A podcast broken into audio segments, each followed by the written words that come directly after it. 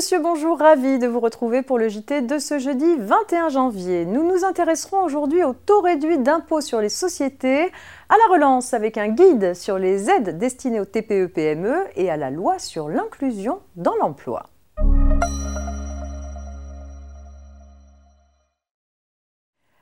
Les PME passibles de l'impôt sur les sociétés dont le chiffre d'affaires hors taxe est inférieur à 7 630 000 euros peuvent, sous certaines conditions, bénéficier d'un taux réduit d'IS de 15% dans la limite de 38 120 euros de bénéfices imposables.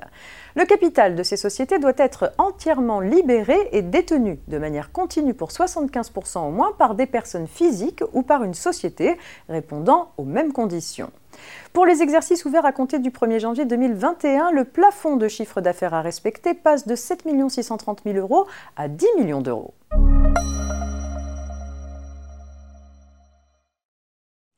Répondre aux besoins de financement des entreprises impactées par le Covid-19, permettre aux entreprises d'entamer leur transition écologique ou encore de bénéficier du plan de rénovation du bâtiment, ce sont certaines des mesures de soutien destinées aux TPE-PME e dans le cadre du plan France Relance.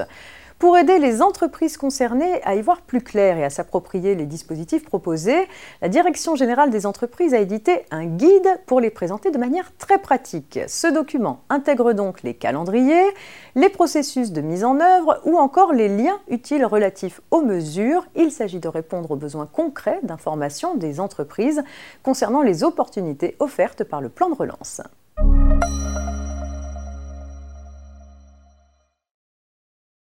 Une loi sur l'inclusion dans l'emploi par l'activité économique et les territoires zéro chômage de longue durée prévoit un certain nombre de mesures visant à prévenir la désinsertion professionnelle des personnes les plus éloignées de l'emploi.